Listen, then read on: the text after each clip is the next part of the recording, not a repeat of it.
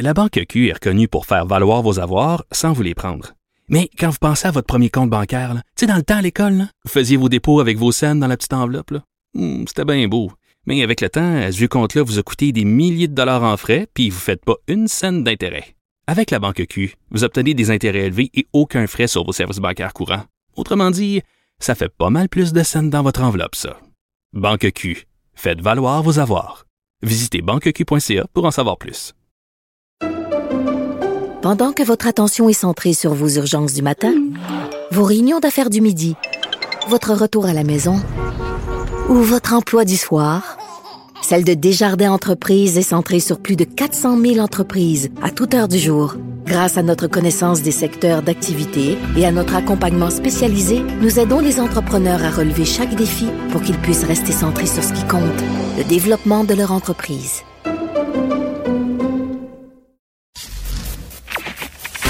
Durocher. Sophie Durocher. Sophie Durocher. Mon nom est Sophie Durocher. Sophie Durocher.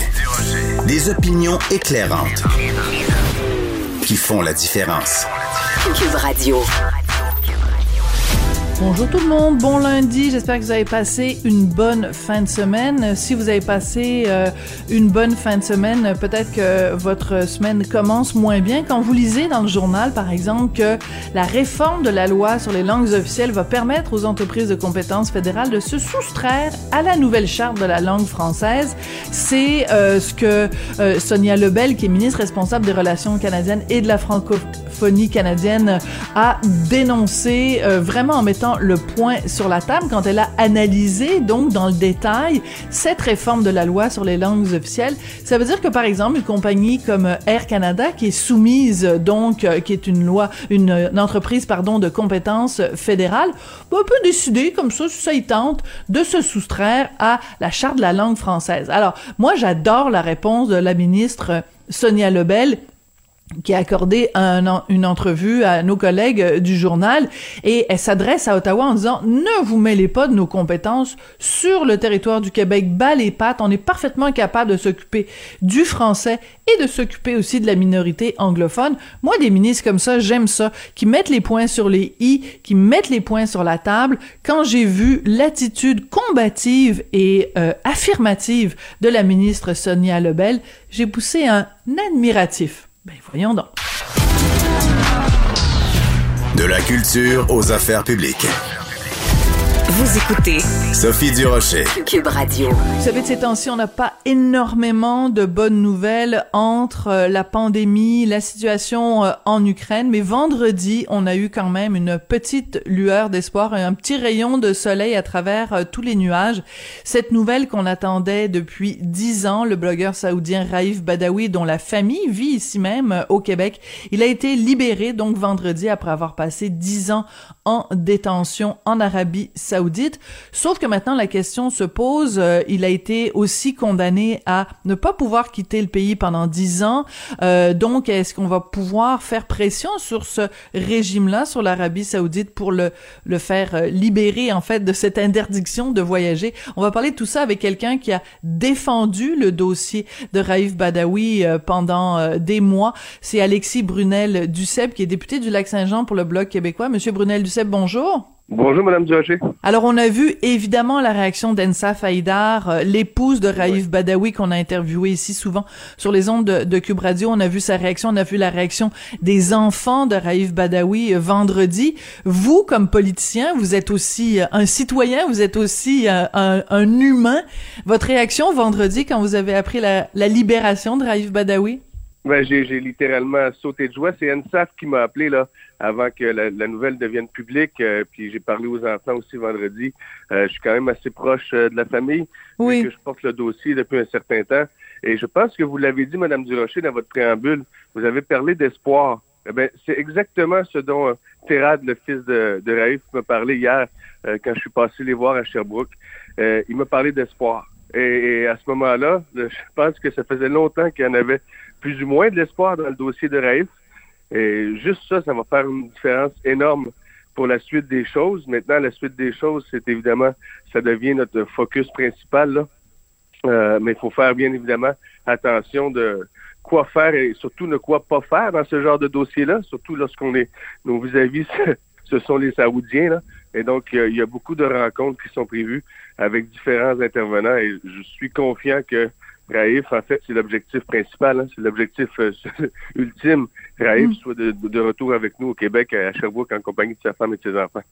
Oui. Alors, euh, j'avais fait une entrevue. Il faut expliquer. C'est que euh, Monsieur Badawi donc avait été condamné à 10 ans de prison et le jour de l'échéance des 10 ans, euh, tout le monde était convaincu que c'est cette journée-là qu'il serait libéré. Et euh, les auditeurs vont peut-être s'en souvenir. J'avais fait cette journée-là une entrevue avec Ensaf Haïdar et euh, je vous avoue, euh, Monsieur Brunel Duceppe, que je sentais beaucoup de découragement dans la voix euh, d'Ensaf, comme si elle n'y croyait plus, comme si justement cet espoir-là, elle avait perdu. Donc, le fait qu'il ait été bel et bien libéré vendredi, c'est c'est euh, c'est un baume. En même temps, évidemment, il n'est pas au bout de ses peines, c'est le cas de le dire. J'aimerais, pour le, le bénéfice des gens qui nous écoutent, que vous nous expliquiez, parce que vous nous l'avez dit, donc c'est un dossier que vous, vous avez porté à Ottawa, que vous avez porté euh, au Parlement, que vous avez porté aussi en coulisses. Expliquez-nous les démarches que vous avez pu faire, vous et le Bloc, pour euh, pousser le dossier de Raif Badawi. C'est important pour comprendre le contexte. Oui, ben, c'est-à-dire qu'il y a plusieurs options qui sont sur la table présentement. Il y a beaucoup de tractations en coulisses, donc diplomatiques, qui ont lieu, qui ont déjà lieu et qui ont eu lieu depuis dans la dernière année où ça s'est intensifié d'ailleurs. Euh, mais vous savez, on a fait voter la motion là, à, la Chambre des communes en, demandant au ministre de l'Immigration d'octroyer en redemandant au nouveau ministre de l'Immigration, parce qu'on avait fait la même motion il y a un an avec un, ministre différent, mais de lui octroyer la citoyenneté canadienne euh, en utilisant son pouvoir discrétionnaire comme le stipule la loi. Euh, maintenant, c'est une demande unanime de la Chambre des communes. C'est autant bien dire que le ministre lui-même s'est fait cette demande-là, puisqu'il n'a pas voté contre. c'est bien dit. Euh, donc, le premier ministre aussi, tout le cabinet Trudeau, en fait. Et, et à ce moment-là, ben, moi, je pense que euh, ce n'est pas nécessairement, et là on verra la suite des choses, mais peut-être que ça fait juste donner une carte de plus dans la négociation des diplomates qui, eux, sont sur le terrain en leur disant, regardez, le ministre a quand même la possibilité de lui octroyer la citoyenneté. Il y a aussi euh, différents moyens. Il y a certaines personnes qui parlent de la grâce présidentielle. J'ai vu Amnesty International euh, en parler dernièrement, là, parce que le ramadan s'en vient à grands pas. Et ah. c'est de coutume, c'est de coutume dans le, chez les Saoudiens qu'il y ait des grâces royales euh, avant le ramadan. Et juste avant le ramadan, et le ramadan, c'est début avril. donc, c'est incessamment sous peu.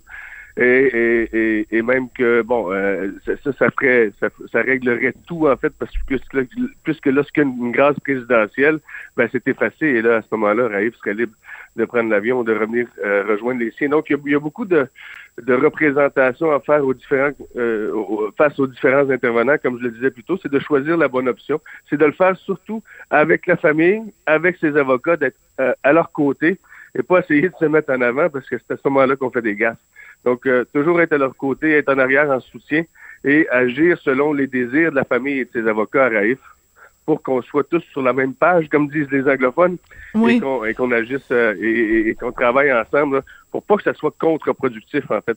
C'est exactement, moi, mon, euh, mon état d'esprit présentement, c'est d'être le plus productif possible. Et donc, ça, ça veut dire de travailler main dans la main avec NSAP, les enfants, et avec euh, Erwin Cutler et son équipe d'avocats.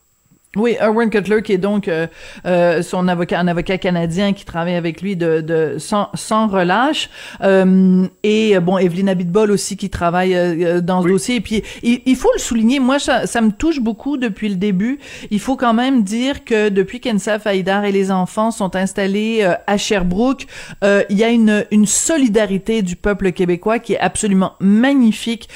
tous les vendredis, il y a une vigile à Sherbrooke pour en, en soutien pour exiger la libération de de de de, de Raif Badawi. Je trouve que il y a une, euh, je trouve que c'est le, peuple québécois dans ce qu'il a de plus beau, euh, le fait qu'on ait accueilli Ensa Faïdar, qu'on ait accueilli les enfants, euh, que les, je trouve ça tellement touchant vendredi d'entendre les enfants parler euh, parler français avec un petit accent québécois. Je trouve que il y a, y a, y a je sais pas, ça, toute cette histoire est extrêmement touchante, cette solidarité euh, autour d'Ensaf et les enfants à Sherbrooke, c'est beau à voir. C'est incroyable, c'est incroyable, mais tu sais, je pense que la chose aussi qu'il faut souligner, c'est que premièrement, Euh, Raif Badawi a été fort, là. Il a passé dix ans dans une prison saoudienne. Aujourd'hui, il est libre. Puis l'autre chose qu'il faut souligner, ben, c'est la famille. Puis NSAF, le combat d'NSAF, elle a jamais lâché. Elle a jamais lâché. Si aujourd'hui, il y a une solidarité aussi grande du, du peuple québécois envers Raif Badawi, ben, entre autres choses, c'est aussi du fait que euh, jamais Ensa Faidar n'a lâché. Toujours, elle en a fait un débat euh, médiatique et public. Et je pense que si on connaît le, le, cas de Raïf Badawi aujourd'hui, on le doit seulement et simplement grâce à, au travail d'ENSAF et bien sûr de ses collaborateurs, mais en premier lieu d'ENSAF. Et s'il y a une solidarité aujourd'hui, je pense que ça, les Québécois le reconnaissent. Là. Euh, on a devant nous une battante. On a devant nous quelqu'un qui va se battre jusqu'au bout. Et bien ça, je pense que ça fait partie entre autres du fait que il y a une solidarité si grande envers Raïf, sa famille et Ensa. Oui, et je tiens à souligner, c'est une petite note euh, personnelle, euh, donc euh, la personnalité d'Ensaf qui non seulement a dû continuer à se battre pour son mari, mais aussi dans certains cas combattre la mauvaise publicité que lui faisaient certains journalistes, ou plutôt un certain journaliste dont à qui je ne ferai pas l'honneur de le nommer ce matin, qui travaille pour la presse et dont les initiales sont P Bon, euh, je, je trouve que c'est important euh, de mentionner, euh, vous avez dit tout à l'heure, euh, Monsieur euh, Brunel Duceppe, vous avez dit que il y a des les choses à faire et les choses à ne pas faire. Ce serait quoi à ne pas faire? Parce que c'est très délicat à faire affaire avec l'Arabie Saoudite parce que bon, on a beau leur mettre de la pression politique, de la pression diplomatique, il faut pas les les craquer, il faut pas les braquer. Donc, c'est quoi la bonne façon de de leur mettre de la pression? Ben, en, fait, euh, là, je vais peut-être être plate, vous allez me trouver plate, vous ne voudrez plus me réinviter, je pense. Mais une des choses à ne pas faire, c'est de dire publiquement, publiquement ce qu'il ne faut pas faire. bon, OK, parfait. Alors, on le dira pas. OK, passons à la prochaine question. OK. Donc, on, on, croise les doigts. On espère, en effet, de un travail sur deux fronts. C'est-à-dire, donc, cette possible euh, grâce euh, royale dont vous nous avez parlé, qui a, lieu normalement avant le ramadan. Puis, de l'autre côté, il faut quand même aussi que le gouvernement Trudeau euh, mette euh, que, que les, les, les, les bottines suivent les babines. Parce que à partir du moment où unanimement le Parlement, pardon, a, a demandé qu'il ait la citoyenneté, il faut qu'il l'obtienne, cette maudite citoyenneté. Ben, ben, tout à fait. Je pense que ça, dans le dossier, là, présentement, et les conservateurs et les libéraux, là, ça déchiraient, déchiraient leur chemise lorsqu'ils étaient dans l'opposition dans le dossier de Raif, et lorsqu'ils sont arrivés au pouvoir, les deux, hein, les deux partis. Euh, c'était silence radio. Là. Justin Trudeau s'est même déplacé jusqu'à Sherbrooke pour aller faire quelques selfies avec la famille euh, lorsqu'il était dans l'opposition. Euh, depuis ah, qu'il est rendu au pouvoir, de, ben oui, puis ça, il y a des il y a des euh, il y a des comptes rendus de ce qu'il disait en chambre, là, des verbatims de ses questions. Puis lorsqu'il était dans l'opposition jusqu'en 2015, là, euh, il a déchiré sa chemise, il est allé les voir à Sherbrooke. Euh, c'était son dossier, là. Et puis, euh, ah. soudainement, lorsqu'il est devenu premier ministre, silence radio du côté des libéraux. Donc, ça, c'est pas surprenant. c'est malheureux, mais c'est pas surprenant. Maintenant, ça ne veut pas dire qu'on ne lâche pas.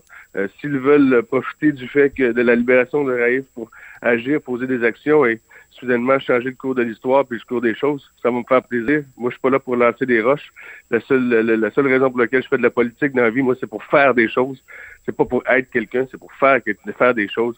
Et dans le dossier de Raif, moi, peu importe qui seront les partenaires impliqués, si en bout de ligne, ça veut dire Raif qui se retrouve à Sherbrooke avec NSAP et les trois enfants, ça sera mission accomplie.